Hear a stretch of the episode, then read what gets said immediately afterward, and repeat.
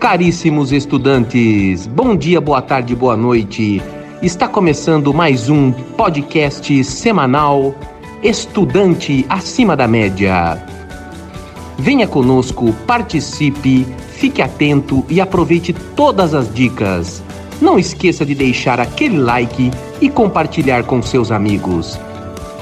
Venha ser um estudante acima da média. E aí pessoal, aqui quem fala é o Túlio. Tô passando aqui no comecinho do episódio só para avisar que essa aqui é a segunda parte do episódio 13. Quem não conferiu a primeira parte, dá uma olhada lá na lista que tem lá o episódio 13, parte 1, e esse aqui é o episódio 13, parte 2. E é isso aí, vamos nessa. Vamos então explicar para esses garotos o que, que é essa tal de, de diferença, né, de uma educação para e pelo lazer? Muito bom, Vitor. E essa pergunta, ela vai ao encontro de uma ação extremamente importante na sociedade. Ah, a gente sabe que na sociedade capitalista, né, o, por vezes é, so, é sobrevalorizado a sua capacidade de produção, né, a sua capacidade produtiva, porque é, você acaba, pela venda do que você produz, você acaba então tendo uma restituição simbólica por intermédio de um valor financeiro, por intermédio de um dinheiro. E nesse contexto criou-se uma concepção de aquilo que dá dignidade ao ser humano é o trabalho, que o trabalho dignifica o homem, né? ou o ser humano de maneira geral. E aí, então, tem uma, uma visão estereotipada em relação aos elementos que se complementam. Né? Na verdade, trabalho ele é tão importante para a vida do ser humano como lazer. Mas, dentro de uma ótica capitalista, desenvolvimentista, criou-se a compreensão né, de que quem não produz é inapto, quem não produz é, é uma pessoa que não deveria ter espaço na sociedade. Ou, falando no popular, aquele que não produz é vagabundo. Né? Então, criou-se dentro desse contexto social é, um sujeito que é requerido, um perfil requerido de trabalhador, e um que é rejeitado, que é o do vagabundo, ocioso, aquele que não gosta muito de trabalhar. Mas, na verdade, e aí então se coloca de um lado, né, de lados antagônicos, trabalho e lazer. Mas, na verdade, trabalho e lazer deveriam ser entendidos como os elementos complementares. Né? Nem tanto é desejado um sujeito que trabalha o tempo todo, que todo o seu tempo ele só trabalha, como também não é desejado um sujeito que só viva do lazer, né? Porque vai chegar um determinado momento que também vivenciar o lazer só ter lazer também vai se caracterizar como um elemento enfadonho. Mas, no contexto que a maioria de nós fomos criados, talvez para os nossos alunos que nos acompanham, isso menos, que são pessoas mais novas, e em sua maioria talvez esteja inserida já numa condição socioeconômica melhor, ah, mas para a maioria das pessoas foi criado ah, uma relação entre trabalho e lazer, mais ou menos na ótica religiosa entre o sagrado e o profano.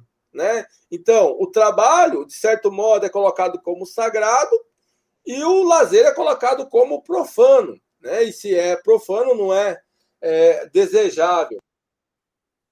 Para vocês terem uma ideia, e eu gosto bastante dessa parte desse conteúdo, é, vocês nasceram e estão num contexto que hoje em dia, dificilmente ou improvavelmente, os meninos precisam ir na casa dos pais das garotas com que eles namoram para pedir para namorar, né? Então, hoje, quando você se interessa por alguém, rola aquele clima, você vai lá e fica. Ou você vai lá e pega. Hoje eu peguei o fulano, hoje eu peguei a fulana, amanhã eu vou pegar o fulano. E o termo pegação, né, numa linguagem jovial, ela é bastante fluida, vamos dizer assim. mas nem sempre foi de tal forma, né? Então eu vivi num contexto que as minhas primeiras namoradinhas eu tinha, então eu não sou tão velho também assim, eu tenho 43 anos, é, mas, é, que, que diga-se de passagem, com um rostinho e um corpinho de 18, ah, mas quando eu fui, quando eu comecei a minha, a minha vida né, afetiva de relacionamento, os primeiros relacionamentos, a gente tinha que ir na casa do pai para pedir autorização. Olha, estou interessado na sua filha, gostaria de namorar.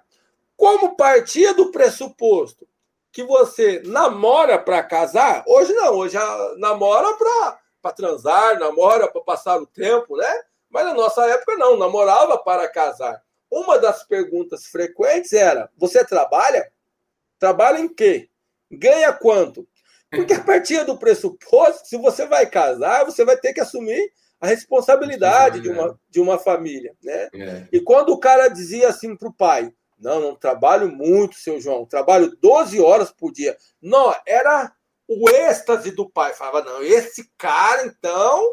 Cabra né? trabalhador. Esse cara é trabalhador, esse é o cara que eu quero como gênero. Cabrabão. Cabrabão. Quando deveria, não necessariamente, quanto mais você trabalha, esse é o parâmetro. O parâmetro é, tá certo, você vai casar, você vai fazer meu filho, minha filha feliz, né?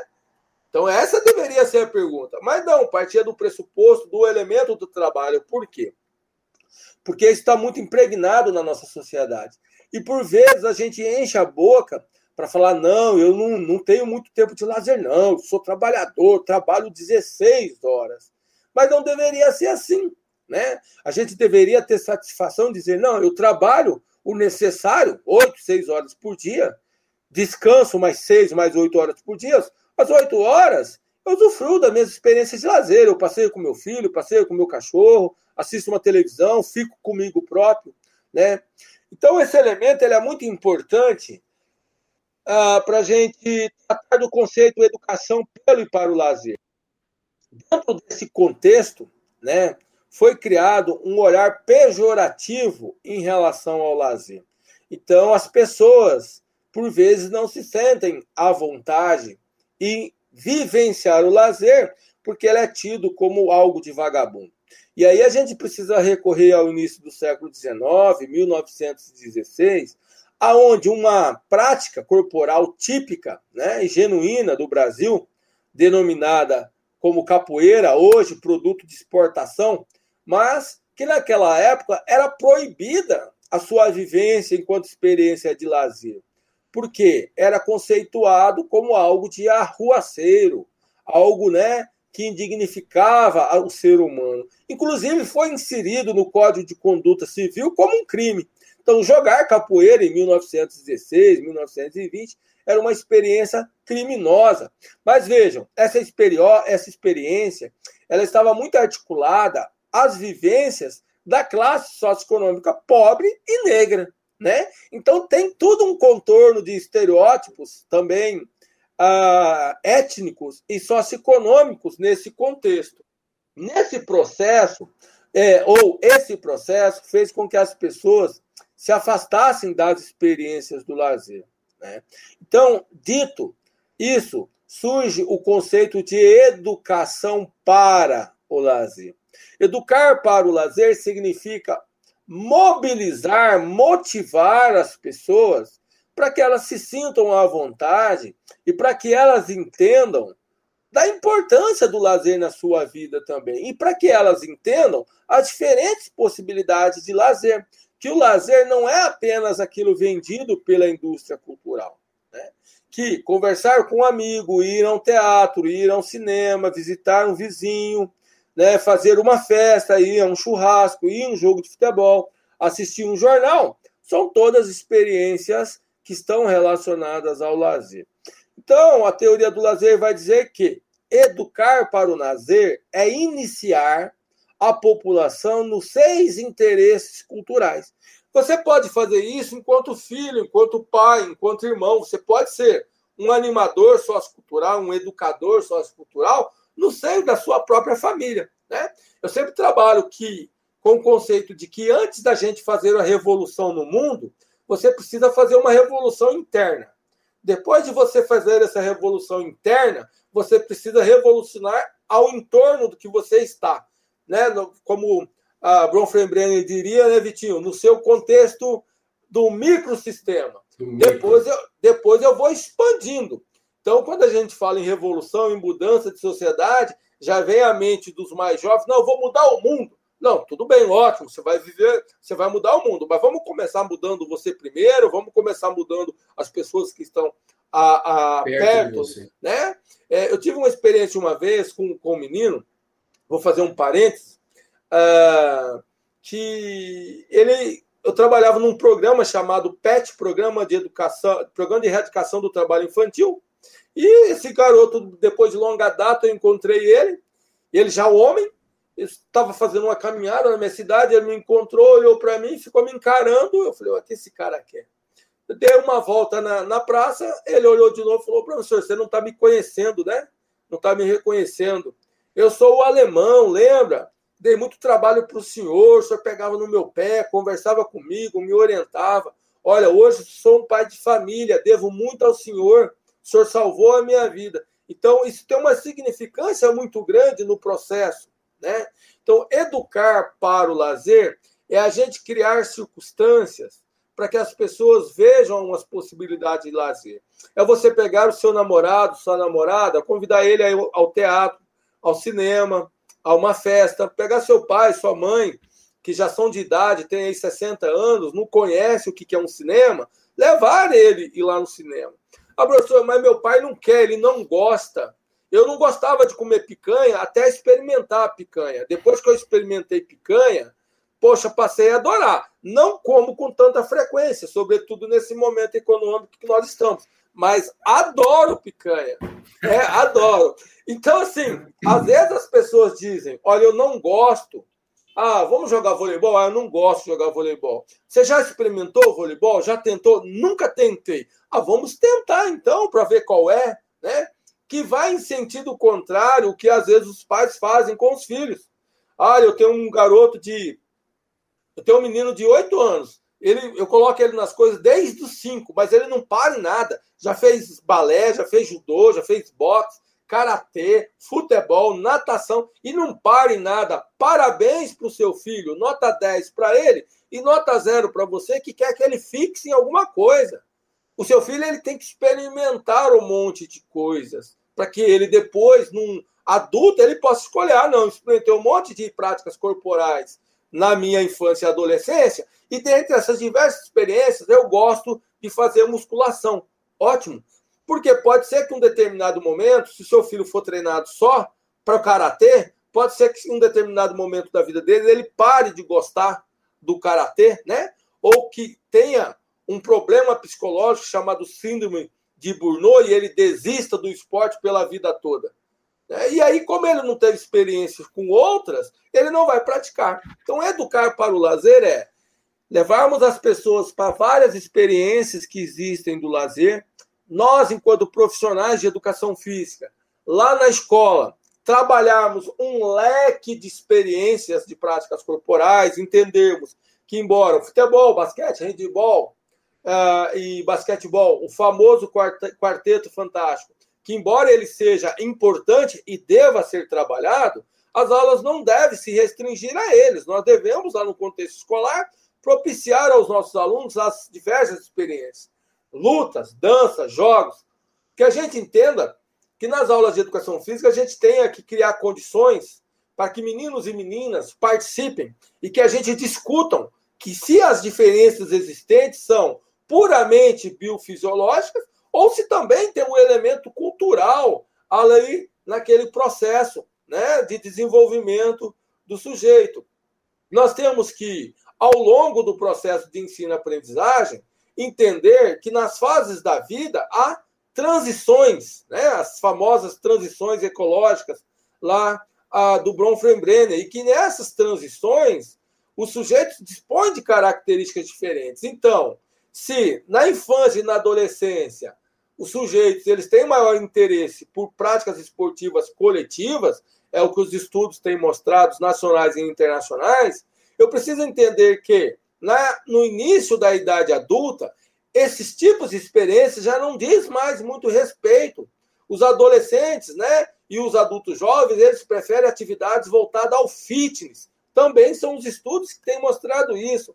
Então, por quê? Porque nessa fase, o movimento de conquista, né, o movimento que se aflora, o que Bourdieu vai chamar de capital físico, a maioria e aqueles que têm oportunidade querem ter um corpo né, é, é, mais moldado para a visão é, hollywoodiana ou querem ter né, uma promoção de saúde, né, querem ter uma condição cardiovascular, uma, uma condição ah, de prevenção de doenças maior. Então, eles estão interessados por esses tipos de experiência. Então, é importante que a gente trabalhe na educação física isso, diferentes formas, que a gente também entenda, né, como eu falei a vocês, que o lazer não é só praticar, que eu valorize experiências no meu nas minhas aulas de educação física para que alguns apitem jogos, para que outros atuem como jornalistas esportivos, para que outros atuem como jogadores, para que outros atuem como torcida, para que outros atuem Dentro do esporte existem diferentes perspectivas. Ser jogador de futebol é uma, que a gente não negue ela também nas aulas de educação física, mas que a gente possa trazer informação para os nossos alunos que se tudo que ele fizer para ser um atleta não der certo, que ele possa continuar praticando o esporte no seu tempo disponível de lazer. Isso é educar para o lazer. E aí vem um outro elemento, que é a educação pelo o lazer. Então, além do lazer ser objeto de educação, ele é veículo. Ah, significa que as experiências do lazer elas devem ser para além do conformismo. Né? O conformismo é um nível que a gente tem de atuação no lazer e, por vezes, é o que predomina as experiências do lazer. Geralmente você pratica, você vivencia uma experiência de lazer para descansar, para recuperar sua força de trabalho, né? Para na segunda-feira estar preparado novamente para o trabalho. Isso dentro do lazer é uma experiência denominada como conformista e do ponto de vista emancipatório, do ponto de vista de mudança da sociedade, ele não traz nenhum tipo de contribuição. Na verdade, ele serve simplesmente para reproduzir desigualdades. Então, uma experiência de lazer na ótica conformista seria, é, no tempo disponível, você vivenciar num projeto extracurricular de esporte uh, um grupo de 15 garotos, o qual 12 dispõe de uma habilidade é, é preterida e dois não dispõem daquela habilidade, e naquele contexto de lazer, então estou falando num contexto que não são as aulas de educação física, né? é um contexto fora, é uma atividade extracurricular na escola, mas pode se caracterizar como lazer. E esses dois meninos que não têm essa habilidade requerida, eles são postos em condições vexatórias e inferiorizados diante dos seus demais colegas, porque ele é um pereba, vamos né, usar o, o termo maldoso das crianças. Né? porque ele não dispõe daquela característica.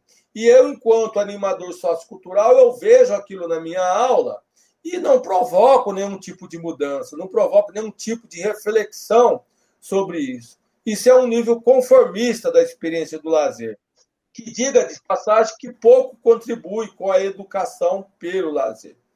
Educar pelo lazer é a gente criar circunstâncias para que os nossos alunos possam conversar e refletir sobre esses diversos elementos. Então, no contexto colocado dessa situação das atividades curriculares, eu também, enquanto professor, enquanto animador sociocultural, pouco resolveria o problema se eu fosse lá para os meus alunos e falassem para eles parar. Para de chamar o seu colega de pereba, passa a bola para ele, num sentido é, opressor, no sentido impositivo que eu estaria me colocando no mesmo patamar que aqueles alunos, então, fazem com que os três alunos que dispõem da habilidade fazem com aqueles dois que não dispõem. Eu estaria também trabalhando numa posição verticalizada. O que se espera para um processo, então, de educação pelo lazer é que a gente, enquanto animador sociocultural, que nós criemos condições para que os alunos conversem. Olha, Vitor, você não está passando a bola para ninguém. você está sendo, entre aspas, fominha. Será que se você não recebesse a bola dos seus demais colegas, será que você iria gostar?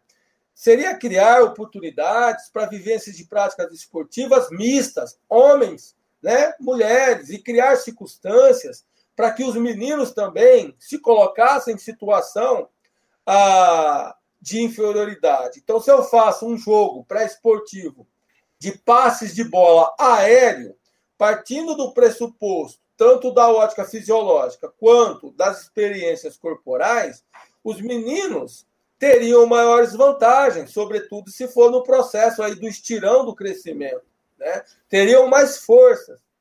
Então eu tenho que criar a situação para que essa vantagem seja evidenciada pelos meninos, mas depois eu tenho que fazer uma inversão, como por exemplo, criar uma regra ou estimular as meninas para que elas criem regras que os meninos não possam, por exemplo, saltar. Porque se os meninos não puderem saltar, eles vão estar numa condição de desvantagem. E aí eles vão ter a experiência da frustração. E aquela mesma fala que as meninas geralmente falam, fazem, né? Ah, professor, assim não dá para jogar, vou parar porque só os meninos pegam a bola. Iria se inverter. E por vezes a gente aprende mais pela experiência do que pela verbalização. E aí, nesse contexto, nós vamos estabelecendo um processo de criação de regras coletiva não é um tipo de regra unilateral que eu, enquanto professor, crio, e tampouco um tipo de regra unilateral que os mais habilidosos criam. É uma regra construída no coletivo. Isso significa educar pelo lazer. Né? Eu estou tendo experiências do lazer e eu estou problematizando condições que não se manifestam apenas no lazer, porque essas condições, essas contradições, né, homem e mulher também se materializam. Ninguém vai cuidar do filho, ninguém vai cuidar da casa, quem vai lavar a louça, quem vai trocar o pneu, quem vai receber o melhor salário. Então, a experiência de lazer, ela tanto está inserido num contexto macro, né? então ela sofre influência desse contexto cultural macro, quanto ela também pode ser elemento de provocar mudanças nesse contexto macro por, por elementos é, em setores inferiores que depois vão ah, se protelando, vão, né, vão se proliferando, melhor dizendo. Isso significa, pessoal, que educar, ah, educar pelo lazer, numa ótica do interesse artístico, seria assistir um filme no cinema e ir para além do comer pipoca e beijar na boca. Né? Seria assistir um cinema, um filme de cinema, e problematizar aquilo que está ali se manifestando. Então, existe um filme chamado Menina de Ouro.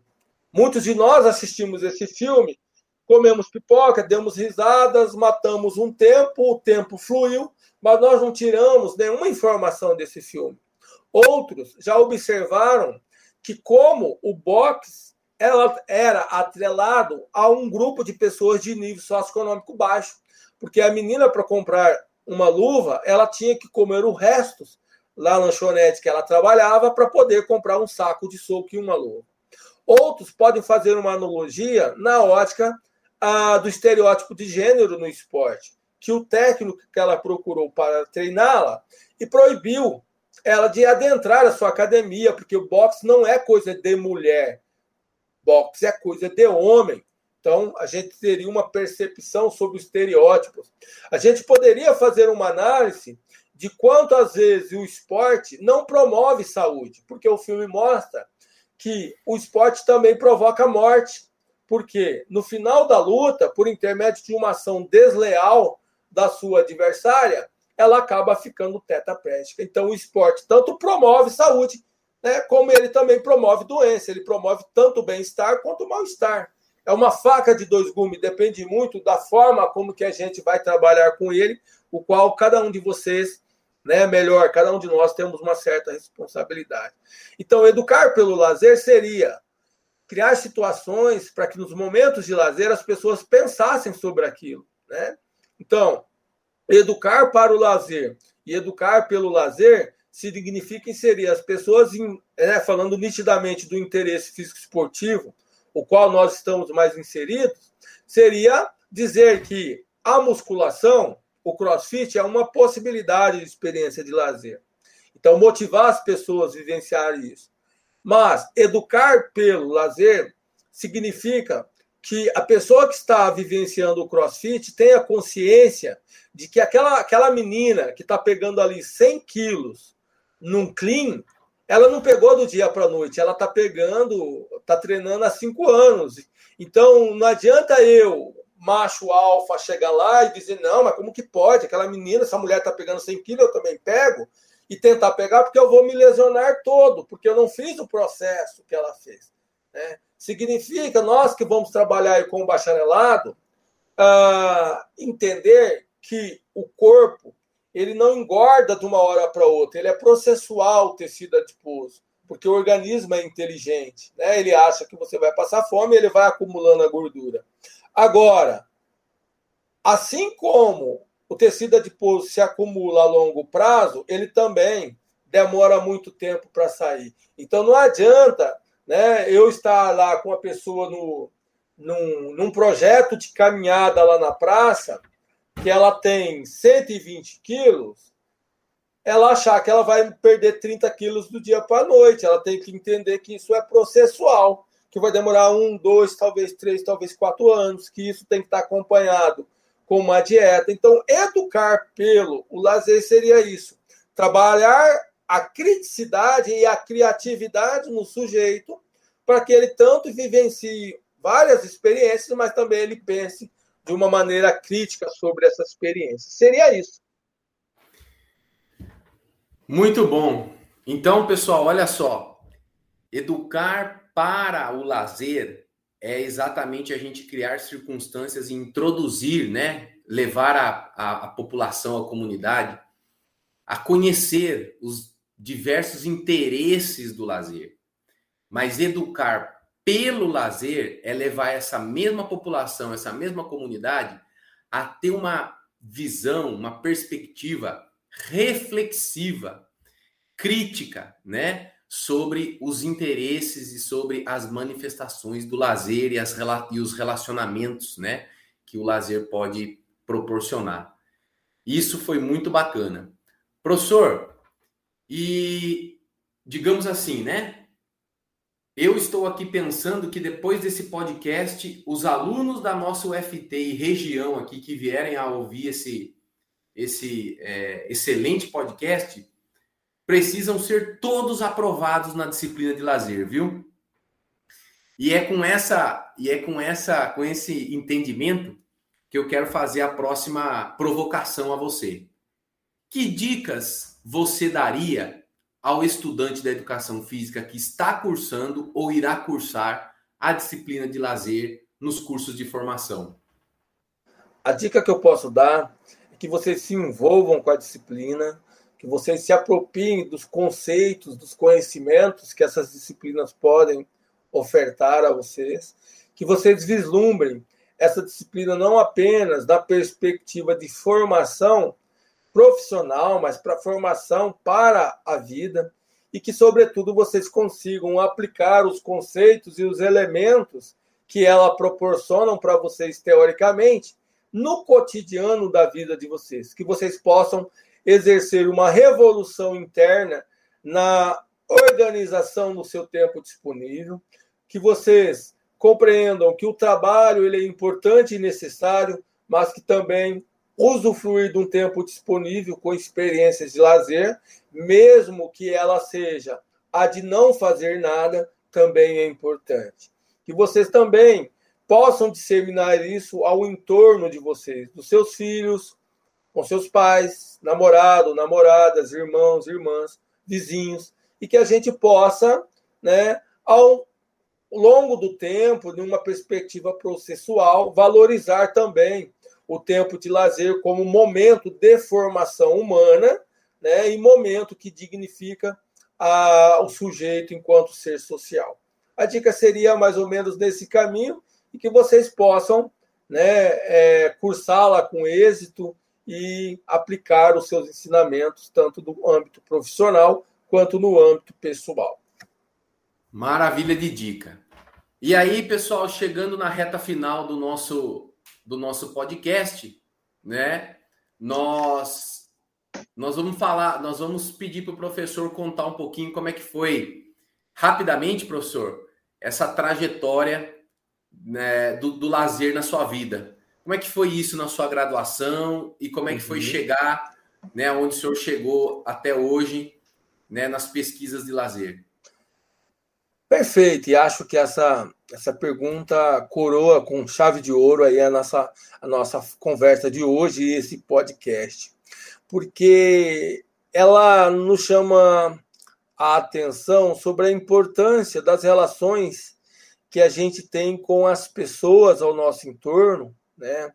E quanto isso exerce uma influência processual ao longo da nossa vida. E isso, sobretudo, nós, enquanto professores de educação física, temos um papel e uma responsabilidade muito grande com isso. Bom, o meu contato ah, com o lazer ele se dá inicialmente com a disciplina de recreação, então não, não propriamente com o lazer na perspectiva sociologia do lazer conceitual, ela se deu mais na perspectiva prática, no conjunto de atividades recreativas ao longo da minha formação em graduação. Né? Eu tive uma excelente professora, a qual eu sempre rendo as minhas homenagens, chamado Graci Marlene Graciano, uh, que trabalhava dinâmicas diversas é, recreativas e que embora não fosse lazer para a gente ali, porque estávamos em processo de formação e se não realizasse uma disciplina levaríamos falta e portanto reprovaríamos dela, então, logo, uma atividade obrigatória, mas era uma, uma experiência bastante lúdica, bastante prazerosa. E aquela disciplina chamava-me a, a intenção. Eu, como morador de uma cidade pequena, de 7 mil habitantes, não vislumbrava, à época, me mudar para a capital do estado, a qual eu resido desde os 24 anos, mas pensava em continuar a minha vida no interior, sendo professor da educação básica. E um dia que essa professora, minha querida professora, se aposentasse, que eu pudesse ter a oportunidade de ocupar ali a função dela uh, de professor da disciplina recreação uh, naquela faculdade. Então, era um pensamento uh, audacioso, mas ao mesmo tempo modesto.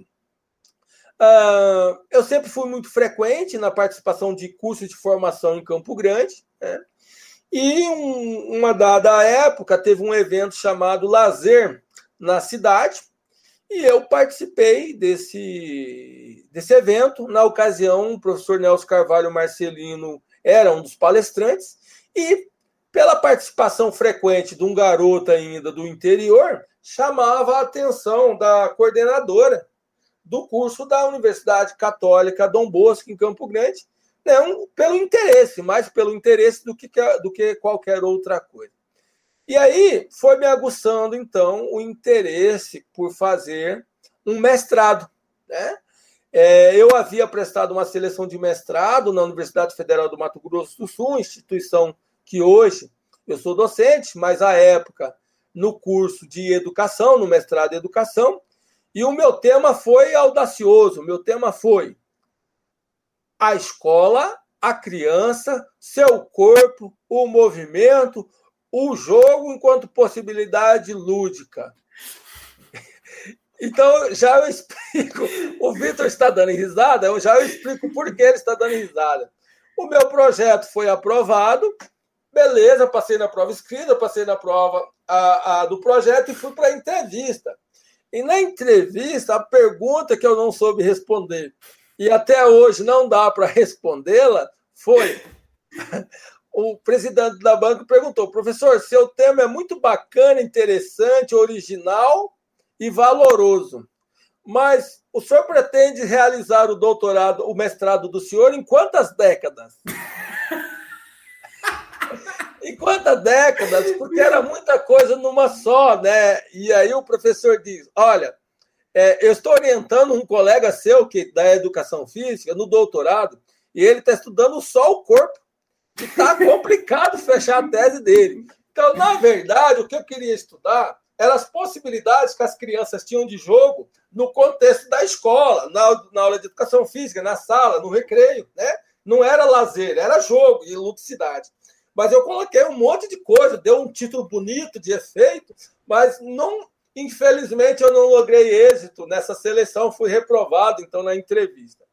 Obviamente, porque o tema era muito longo, né? E não dava para abarcar, e tinha outros projetos mais interessantes. Participei desse evento, né? Conversei com a coordenadora do curso, da minha intenção de fazer um mestrado, e ela diz: Olha, o cara do lazer está vindo aí. É meu amigo pessoal, posso te apresentar, e você conversa com ele, faz das suas ideias, né? Aproveitei a ocasião, então, conversei com o professor Nelson Carvalho Marcelino, sempre muito gentil e atencioso, e ele, e modesto, e diz: Olha, o que você está querendo estudar, minha proposta de estudo era o jogo né, infantil, o tempo que as crianças gastavam com jogos, jogos motores e jogos eletrônicos, e qual que é a influência que isso tinha para o crescimento físico deles, se eram mais é, obesos, né, sobrepesos ou eutróficos. E ele diz: olha, o tema é legal, mas aonde que eu estou trabalhando, eu estudo só lazer, né? Conheço malemar de lazer modesta parte dele, né? O Papa nosso é um grande estudioso do lazer, mas olha, eu conheço sobre o lazer. Crescimento físico, eu não trabalho com essa interface, mas lá tem uma professora, professora Ruth Stanislava Toloca, que trabalha e consegue articular esses dois temas. Né? E aí, então, eu vou passar o seu contato, eu vou passar o contato dela para você e o seu para ela, e você entra em contato com ela. Eu vou né, comentar sobre você. Entrei em contato com a professora Ruth, é, fui para Piracicaba fazer uma conversa presencial. Desde então ela diz: Olha, bacana, seu projeto é legal, mas todavia não é o fato de você ter vindo conversar aqui que vai assegurar que você entre, tem um processo seletivo, mas o tema me interessa. Perfeito, montei o projeto e assim prestei a seleção e, e fiz o, o, mestrado lá com a professora Ruth, o qual também foi orientando a orientadora do, do Vitinho. E nesse contexto, então, do mestrado, eu tive contato com as disciplinas, propriamente dito, das teorias do lazer, com o professor Nelson Carvalho Marcelino. E aí eu tive acesso, então, a estudiosos como Veblen, como do Mazedier, né, como estudiosos do jogo, Izinga, dentre outros uh, intelectuais de grande relevância para a sociologia do lazer. Então, aí me apaixonei né, pelos estudos do lazer e também, quando entrei no mestrado, conciliou que a, essa professora da Universidade Católica Dom Bosco me convidou para ser substituto de uma professora que estava de licença maternidade, inicialmente com a disciplina de recreação, também pautada nos jogos. Depois, depois é, ela me convidou para trabalhar com a, com a disciplina chamada Lúdica Educação e Educação Física. Fiquei, então, nessa instituição um ano. Logo depois, a professora retornou e eu fui trabalhar numa universidade chamada Universidade ah, do Desenvolvimento da Região ah, do Pantanal, Uniderp. Né? E nessa, nessa universidade, é, a disciplina que existia não era recreação, existia uma disciplina chamada Introdução aos Estudos do Lazer. E aí, então, eu lecionei essa disciplina introdução ao estudo do lazer, depois, mais adiante, propus a inclusão da disciplina sociologia, dos, sociologia do lazer, né? Então, ficamos com essa duas, essas duas disciplinas na Uniderp. Passado esse período, então, trabalhei na Uniderp sete anos, depois fui para o doutorado na Universidade Católica de Brasília. E lá me apaixonei por outro tema vinculado aos estudos do lazer, que são as políticas públicas, que é onde eu permeio hoje. Então, hoje, eu sou um estudioso tanto das questões afetas aos, aos estudos do lazer, mas, sobretudo, das políticas públicas de lazer. Lá tive contato com um professor estudioso de Pierre Bourdieu, Luiz Otávio, um grande intelectual, e também aguçou meu interesse pelo estudo das políticas públicas. Passo num concurso em 2010 para uma universidade chamada Universidade Estadual de Santa Cruz, em Ilhéus, Bahia, né, o qual eu e o Vitor temos o Tiago Nicola em Amigos em Comum, mas lá passei para a disciplina Pedagogia do Esporte, não trabalhei com nada vinculado aos estudos do lazer, o que foi um dos motivos de eu ter procurado também ter saído de lá e retornado a Campo Grande, ao estado do Mato Grosso, tanto por uma questão familiar, estar mais próximo dos meus familiares, tanto por uma questão também de espaço para poder lecionar a disciplina que eu sou apaixonado e qual eu produzo conhecimento, que é a disciplina Estudo do Lazer. Então, hoje, eu trabalho na Universidade Federal do Mato Grosso do Sul, na licenciatura, no bacharelado, com a disciplina Estudos do Lazer, e trabalho com a disciplina Políticas Públicas de Esporte e Lazer na graduação, Ciências 1, Ciências 2, perdão, mais levando para a ótica da epistemologia do conhecimento, e no programa de mestrado do desenvolvimento da região Centro-Oeste, eu trabalho com a disciplina Políticas Públicas de Promoção da Saúde.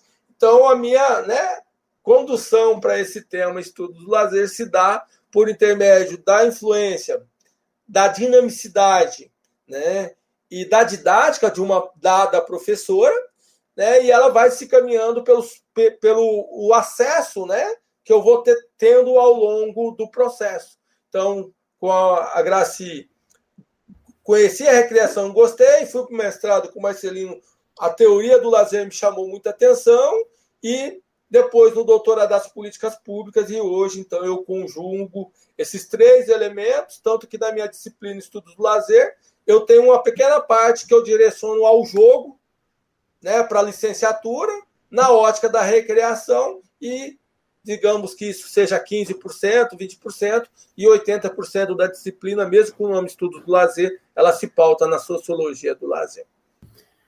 Muito bacana, muito bacana. Pessoal, acabamos aí, né, de ter um registro bastante interessante aí é, da intimidade do professor Júnior aí com o lazer, como tudo começou da graduação até as pesquisas mais é, digamos aí, mais importantes que ele tem desenvolvido atualmente na carreira como, como docente, como pesquisador da Universidade Federal é, do Mato Grosso do Sul.